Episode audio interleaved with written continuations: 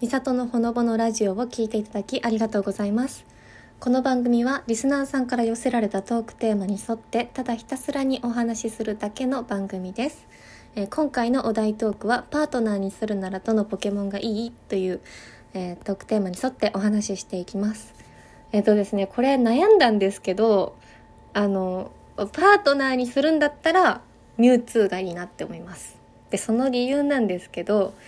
えっとね私、まあ、初代のポケモンの時からまあミュウツー好きだったんですよ。でね昔っていうかまあ小学生の頃ちっちゃい頃私ポケモンのゲームすっごいたくさんやってたんですけどやっぱねミュウツーはテンション上がりますね。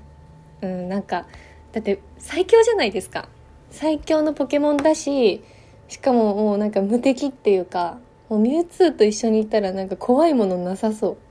いやーなんかもう最強だなって思いました。なんかミュウツーの逆襲っていう映画昔あったんですけど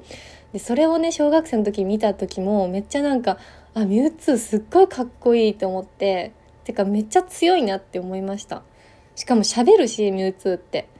だからなんかそういう風に意思疎通とかもしやすいし、うん、なんか気持ちも通じやすいかなって思いましたね。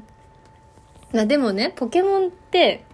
あの基本喋らないじゃないですかどのポケモンも。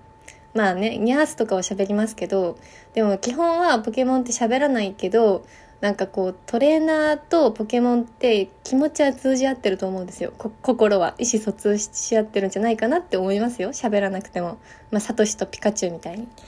だけどやっぱり私はコミュニケーションをポケモンと取りたいなって思ってるからやっぱミュウツーがいいなって思います。はい。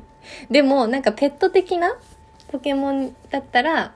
ペット的な存在にしたかったらしたいポケモンだったら EV がいいなって思います一番。やっぱ EV めっちゃ可愛いんですよ本当に。もう、うん、私ね一番好きなポケモンは実は EV なんですよ。でも今回なんでミュウツーを選んだかって言ったらこのパートナーにするならっていうところに着目するとあのミュウツーがいいなって感じです。はい。いやなんかもうこれだけで終わりなんですけどね特にもうないんですけどえーっとまあ私がパートナーにするならミュウツーが良くてペット的な存在だったら EV がいいですという結論ですはい。えーっと、今回の配信はこれで以上です。最後まで配信を聞いていただきありがとうございました。えーこの番組では皆さんからの質問のお便りや番組の感想などお待ちしております。えお気軽に送っていただけたら嬉しいです。それでは次回の配信でお会いしましょう。バイバイ。